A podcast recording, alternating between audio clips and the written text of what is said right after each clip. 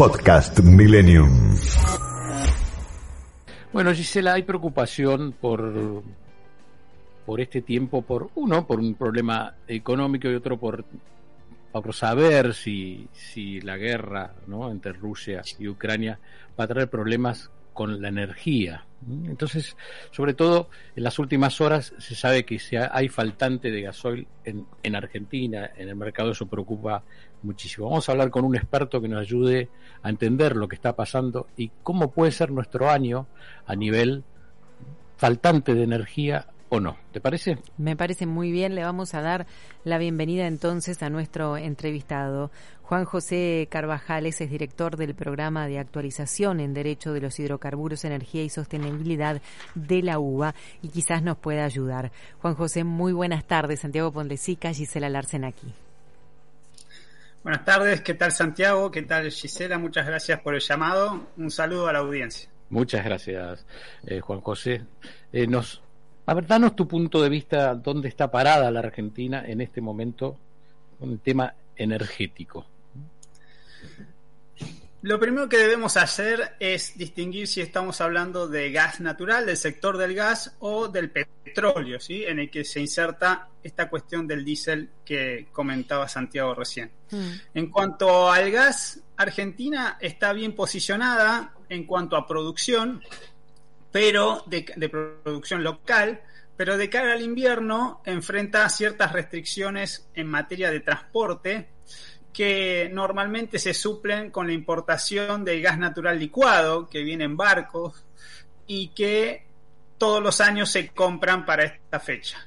El problema de este año es que ya desde fines del año pasado, el último trimestre, los precios habían escalado y el gobierno decidió esperar para comprarlo debido a que es una, una adquisición contraestacional con Europa. Entonces, a la espera de una caída de, de, los precios se, se, esperó.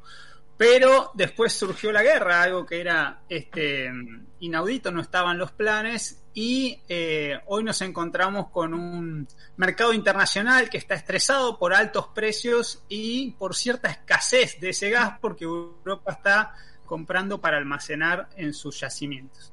Eh, en el día de hoy, la empresa estatal Yasa salió a la búsqueda de esos, de esos barcos y estaba recibiendo ofertas, con lo cual tendremos que estar atentos a ver a qué respuesta le dio el mercado a esa primera compra. Juan José, em, para compartir con los oyentes, a ver si estoy, eh, si tengo la información correcta. Argentina necesita en este momento más o menos 58 barcos por año Sí, la, cifra puede variar eh, un mm. poquito, pero eh, ronda los 60 barcos. Los 60 barcos. Eh, y hasta ahora tiene confirmado alrededor de 15. Más allá de esta información que vos nos estás dando, ¿o no? No, no, no, no, no compró ningún barco salvo ah. uno testigo, pero le falta comprar toda la campaña. En algún año, recuerdo 2014, 2015, se han comprado más de 100 barcos. ¿sí? Y eso demuestra que la producción local ha ido, ha ido subiendo. El problema que tenemos aquí, para cerrar la, foto del gas, es que Bolivia está entregando menos en su contrato que, es este, anual hasta 2026 en una negociación que no está concluida todavía. Y después tenemos la crisis hídrica, que ya viene de, hace más de un año, eh, que afecta la producción de generación eléctrica de fuente hidráulica. Entonces todo eso em, provoca ciertas tensiones en el mercado local en cuanto a la disponibilidad de ese gas. Entonces, insisto, tendremos que ver cuáles son las señales que esta semana recibe Argentina del mercado internacional. Juan Carlos, y eso, si el precio sube, seguramente llegará al precio a los hogares o va a tener que ser subvencionado. El precio internacional, quiero decir si sube. El precio internacional sube, el Estado gasta más dólares y si eso ocurre, ahí se abre una alternativa, trasladar ese sobrecosto a los usuarios, tanto residenciales como industriales, eh, o que eso lo afronte eh, el Estado Nacional vía subsidios. Eh, hasta ahora no se ha movido el precio que paga, digamos, con la producción local eh, los residenciales en nuestras casas pagamos 2 dólares de 3 dólares y medio, que es lo que vale la producción local. Ahora, de esos 3 dólares y medio estamos pensando hoy en pagar 35, 40 de importación. Hay que ver cómo, qué números se cierran. Con lo cual, eh, la estampida es, es brutal, ¿sí? Eso no, estaba, no estaban las previsiones, ni siquiera de, la ley de, presupuesto que se iba a votar en el Congreso y finalmente fracasó, eh, ni del acuerdo con el Fondo Monetario. Es decir, esto altera las cuentas públicas. Juan José, em, quiero eh, clarificar algo que, que, no me quedó muy, muy claro al principio. Nosotros necesitamos barcos para el traslado no. No. Lo dije mal. Nosotros necesitamos barcos, llamémosle extranjeros, o sea, de importación que traigan el combustible que nos falta solamente en los meses de invierno para complementar una oferta local que viene de Vaca Muerta y de otros yacimientos y de y del offshore también en Tierra del Fuego, por ejemplo, eh, porque en invierno nosotros en nuestros hogares multiplicamos por tres el consumo. Entonces, hay un pico de demanda que no se llega a abastecer con la producción de vaca muerta. Perfecto. Entonces, ahí hay que eh, complementar la oferta con estas importaciones. El Genele se empieza a consumir en Argentina en el año 2008 con un buque regasificador en, Bahía Blanca y en 2011 se añade el buque de Escobar. El de Escobar no se fue nunca, el de Bahía Blanca salió y entró y hoy está solamente pensado para los meses de invierno. El de Escobar es como que eh, apoya durante todo el año. Pero eso no tendría nada de malo si uno tiene cuentas fiscales que soportan esa importación. Y encima si puede exportar. Argentina este año empezó a exportar nuevamente a Chile gas natural en los meses de verano, que es cuando, cuando nos sobra. Entonces uno podría hacer ahí como un balance ¿no? en sus cuentas fiscales. El problema es los valores que ahora estamos afrontando para esa importación. Bien, perfecto. Había comprendido mal, por eso le hice de nuevo la pregunta porque quería que quedara claro el, el tema. ¿A Santiago? Bueno, la verdad que con el gas me quedó claro la situación que es muy preocupante, pero tengo que pasar a otra situación que es la del gasoil. ¿no? esta noticia de las últimas horas que está restringida la, la venta por, por litro. Leía en las redes eh, camioneros que solamente le cargan 100 litros, por lo tanto un viaje a, Bahía Blanca tienen que detenerse cuatro veces, con la duda si pueden llegar o no. ¿Por qué no falta gasoil? Bien, voy un paso atrás, Santiago, si me permite. Gracias, sí, por supuesto. el gasoil surge del proceso de refinamiento del petróleo crudo. El petróleo crudo lo produce en nuestro país, nuevamente en varias cuencas, el Golfo San Jorge en Chubut, Vaca Muerta en Neuquén, eh, en varias cuencas productivas y alcanza para la producción local eh, de combustibles. Regularmente alcanza, salvo en el gasol que se tiene que importar eh, entre un 10 y un 15%, especialmente para productos premium, para algunas naftas. ¿sí? Mm. O sea, el crudo va a las refinerías, se, transforma, se producen varios líquidos, gasoil, fuel oil, diésel, naftas, y eso luego va a las bocas de expendio. El problema actual eh, no es que nos falte crudo para refinar, si bien hay cierta capacidad ociosa en algunas refinerías, eh, porque de hecho se está exportando. Y una de las lecciones que dejó la pandemia fue que se empezó a exportar eh, el crudo de Neuquén, de vaca muerta, que es más liviano, es decir, es más apetecible, pero no se conocía en el mundo. Y como acá en ese momento no había demanda y internacionalmente tampoco, entonces se empezó a exportar, a ser conocido, y hoy la, situación es que ese crudo, porque tenemos crudo pesado en, en en el sur, en Chubut, que se exporta mayormente porque no lo usan nuestras refinerías, y ese crudo de vaca muerta también se empezó a exportar. Entonces hay cierta tensión entre quienes, entre las refinerías que necesitan por ahí ese crudo para, para terminar de procesarlo y, producir gasoil, y los que quieren exportar. ¿Por qué hay, eh, digamos, presiones para exportar? Por la diferencia de precio. Porque aquí también tenemos otra novedad de la guerra, que es que el precio del barril a nivel internacional puede ser un marcador es el WTI y otro es el Brent, pero cualquiera que tomemos pasó de 60 dólares a 110. Mm. Llegó a tocar algún eh, techo de 120 y después hoy está entre 105 y 110. Entonces, ahí, ¿cuál es el, el efecto? Que si uno trasladara esos precios del crudo a las estaciones de servicio, tendríamos que pagar una nafta de un dólar y medio. Mm. Y hoy el gasoil está a 0,75, 0,80 centavos de dólar. Entonces, ¿qué está pasando? Las refinerías que, eh, que o los refinadores que importaban ese 15% de, de, del gasoil, bueno, hoy no lo pueden vender al precio que, que les cuesta comprarlo. Entonces, tal vez empiezan a ver ahí cierto estrés, ciertas tensiones que pueden marcar, por ahora son eh, esa escasez o desabastecimiento en algunos puntos este, específicos.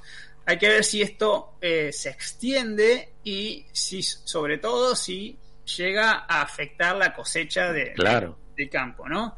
Que no usa gasoil premium, que es el que hoy por, por ahí está escaseando. Pero bueno, las noticias de ayer y de hoy ya empiezan a hablar de ciertas cuotas que establecen, por un lado, los productores de petróleo para darle a los refinadores y por el otro lado, los propios refinadores a sus estaciones de servicio, a quienes le distribuyen el gasoil y el diésel. Ahí, eh, ¿qué salidas podríamos buscar? Bueno, el gobierno no suele establecer el precio de, de, de las naftas.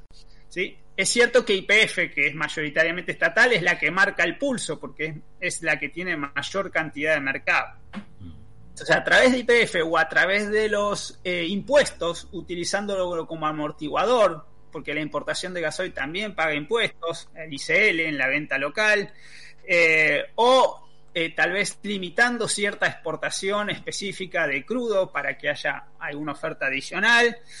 O, eh, digamos, tenemos que tener en cuenta también el aumento de la demanda, porque hoy, eh, si bien uno cuando compara con épocas de pandemia, eh, bueno, está fuera de todo parámetro, pero si uno compara con 2019, hoy la demanda está un 10% arriba. O sea, ha crecido, es decir, se está consumiendo mucho más gasoil y, y eso es lo que ejerce una presión a, los distribuidores. Y, y, lo último que estamos viendo es que las naftas tienen un porcentaje de biodiesel, lo que llamamos los biocombustibles mm. de maíz. Y ciertos productores están prefiriendo exportar, porque también subieron el precio de los commodities del agro, exportarlo y no dárselo a las refinadoras para que lo procesen con es un 5% del porcentaje que usan los, los, biocombustibles. Entonces, digamos, se están viendo eh, como ciertas pulseadas paralelas. Eh, esto está recién empezando y de cara a la cosecha y de cara al invierno en gas vamos a seguir teniendo novedades. La conclusión es que la guerra no nos ha ayudado mucho. Tal vez en este invierno, ¿sí? estamos como en ciertos cuellos de botella, en transporte, en producción. Eh, esperemos que de acá a un año, un año y medio, ese panorama pueda variar para mejor. Lo complicado estaríamos teniéndolo de aquí a unos días, meses. Sí, en el sector de gas necesitamos hacer un gasoducto que va a demandar mínimo un año. La Secretaría no, de en eso sí, pero... que puede estar Claro, pero digo, hoy con la, eh, en el contexto que estamos, digamos, a nivel internacional también, digo, lo, lo, más complicado, lo rojo, la línea roja, estaría de aquí a, a, a la llegada del invierno. Para nuestra situación sí, para nuestro mm. país, pero lo cierto es que las variables de la geopolítica nadie las maneja, claro. no se sabe cuánto puede durar una guerra y este esta situación de altos precios, porque ahí entran a jugar actores como la OPEP con su producción de crudo, Estados Unidos queriendo vender, venderle a Europa, hay muchos factores al mismo tiempo.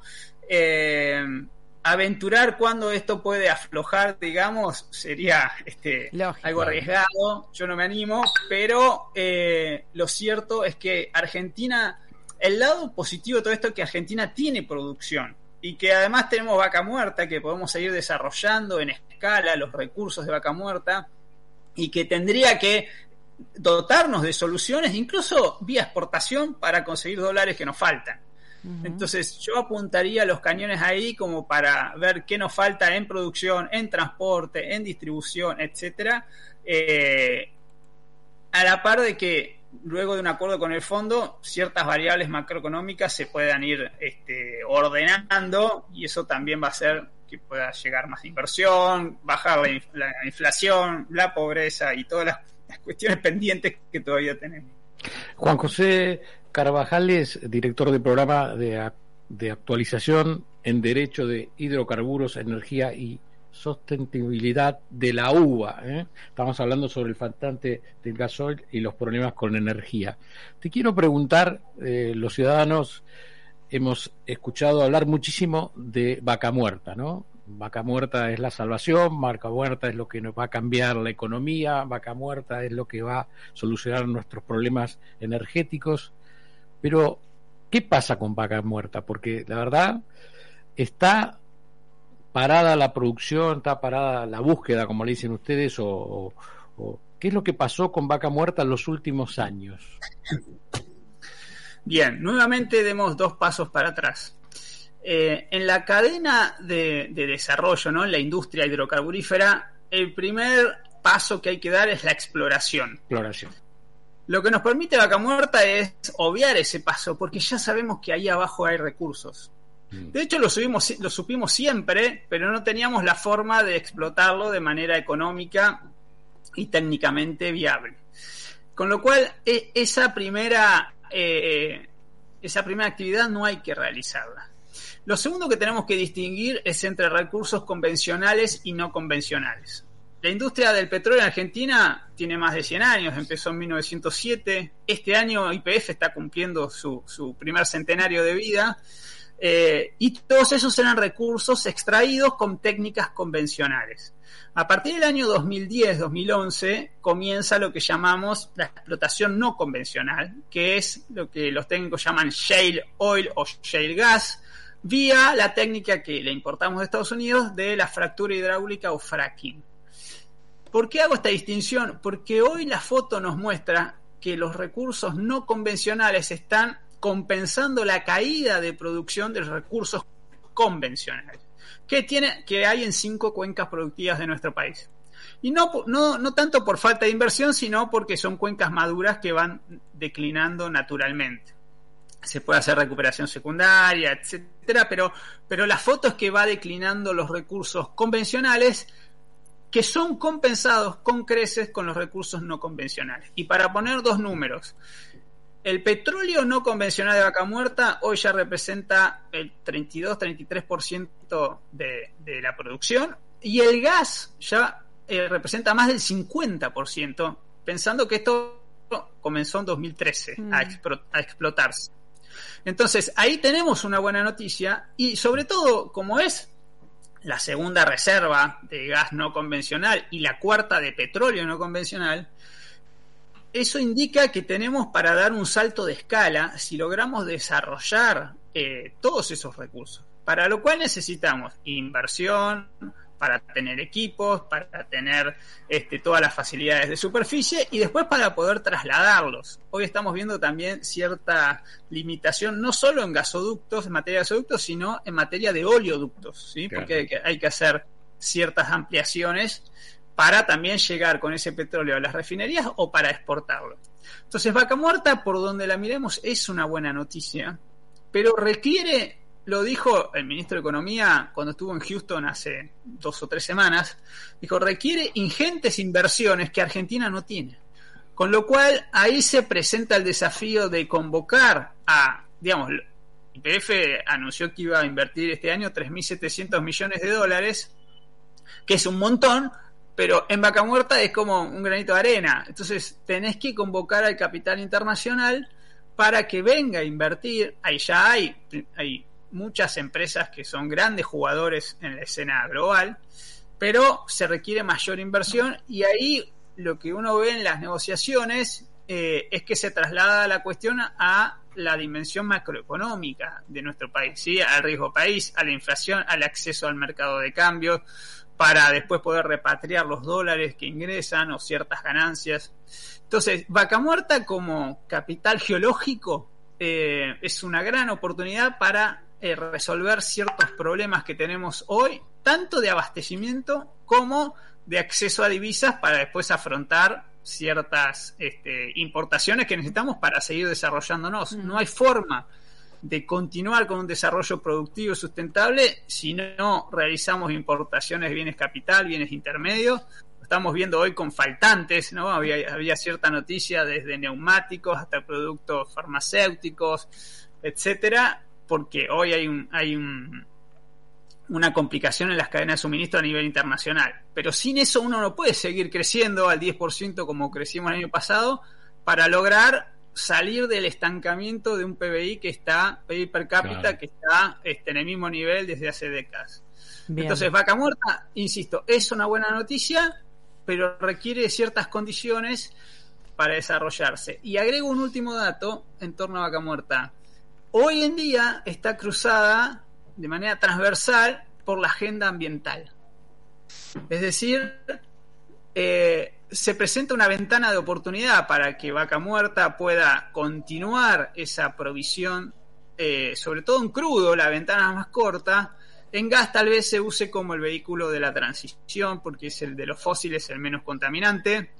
Y estamos viendo en Europa que precisamente se está como retrocediendo, ¿no? Porque se dieron cuenta que si bien hicieron una apuesta por las energías no contaminantes o bajas en, carbono, eh, lo primero que uno requiere es el suministro, la garantía o la seguridad de suministro. Entonces están recurriendo nuevamente a las centrales a carbón, están recurriendo nuevamente a encender, lo estamos viendo en Alemania, a encender las centrales nucleares que iban a dejar de funcionar. Exactamente porque necesitan sí o sí energía no solo disponible, sino a precios que sean afrontables por la población. Estamos viendo que están saliendo a subsidiar el consumo, algo que nosotros tenemos mucha experiencia, pero en Europa no se estaba viendo.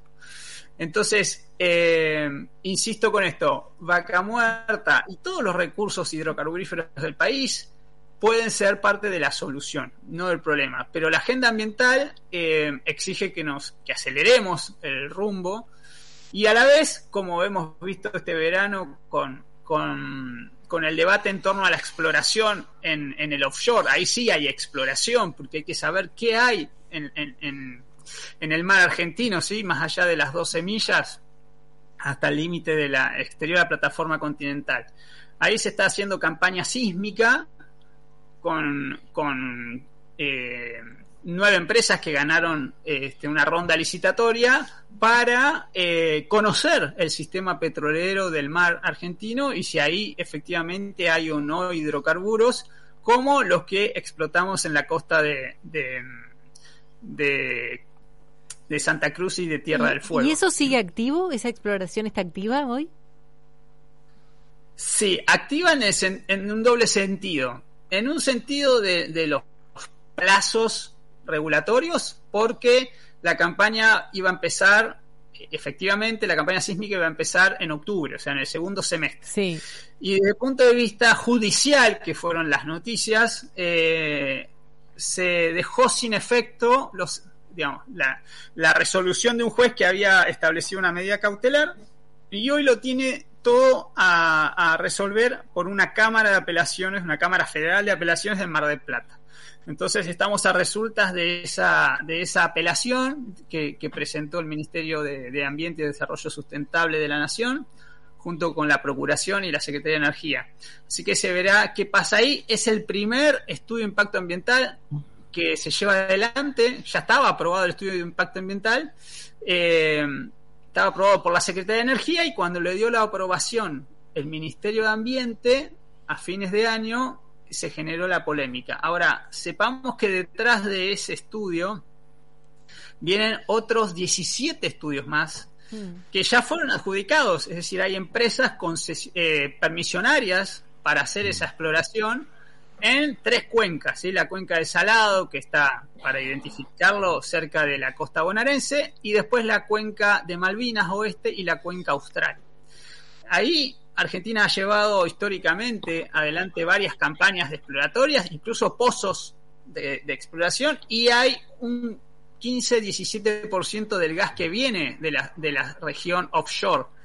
Y esta semana tuvimos una novedad que el principal yacimiento, que es Vega Pléyade, que está en las costas fueguinas, eh, entró en mantenimiento y eso fue también una mala noticia para, para la producción porque cayó este, ese aporte y, bueno, y nuevamente estresó este, todo el sistema de gas en nuestro país. Es decir, tiene una, una relevancia este, hoy mayúscula eh, a partir de ese de ese aporte en el sur. Entonces lo que se está intentando hacer es descubrir si efectivamente todo el litoral marítimo que recordemos en el año 2009 la ONU reconoció un nuevo límite exterior de la plataforma continental. Hemos ganado casi una tercera parte de lo que es el, este, territorio continental, lo hemos ganado en, en, el mar con derechos para explorar y eventualmente explotar el lecho del subsuelo. Entonces, eh, ahí hay diversas campañas que lleva adelante eh, ámbitos como la Secretaría de Energía, como el Ministerio de Defensa, el Ministerio de Ciencia y Tecnología. Que pueden resultar satisfactorias y, y, pueden tener buenos resultados. Obviamente. Y no lo sabemos. eso no, por eso digo, pero al aire. hoy, hoy, eh, hoy son, eh, hoy están en, digamos, en estudio y, bueno, sabemos que hay, son como un montón de ventanas abiertas que, que pueden llegar a ser satisfactorias, pero lo cierto es que eso hay que hacerlo y es un paso necesario para, para, para poder continuar con esto. Juan José. Hay, dos, dos, noticias, eh, con esto cierro, dos noticias favorables. Ya se hicieron sísmicas, sísmica 2D, ahora se está avanzando en una 3D, que es de mayor calidad, eh, años anteriores. Y, recientemente en las costas africanas hubo un descubrimiento y, los geólogos, los ingenieros de petróleo, geofísicos dicen que esa es, no la de Brasil, sino la que viene del sur de África, es Em, la geografía que tenemos que mirar y si allá hay buenas noticias podrían trasladarse acá, mm. pero hasta ahora son especulaciones que deberemos comprobar eh, ahí en el campo. Juan José, muchísimas gracias por toda la información que nos diste y, nos enseñaste, la verdad, de, bueno, y hay las buenas noticias sobre Vaca Muerta que, que avanzan, las necesidades que, que estos proyectos se terminen para que podamos en Argentina enfrentar los tiempos que vienen con, energía. Te vamos a llamar otro día porque quiero preguntarte sobre las centrales nucleares argentinas. ¿eh? Te mandamos un, un abrazo y te damos gracias por esta charla. Muchísimas gracias. Gracias Gisela, gracias Santiago, un saludo a los y las oyentes. Adiós.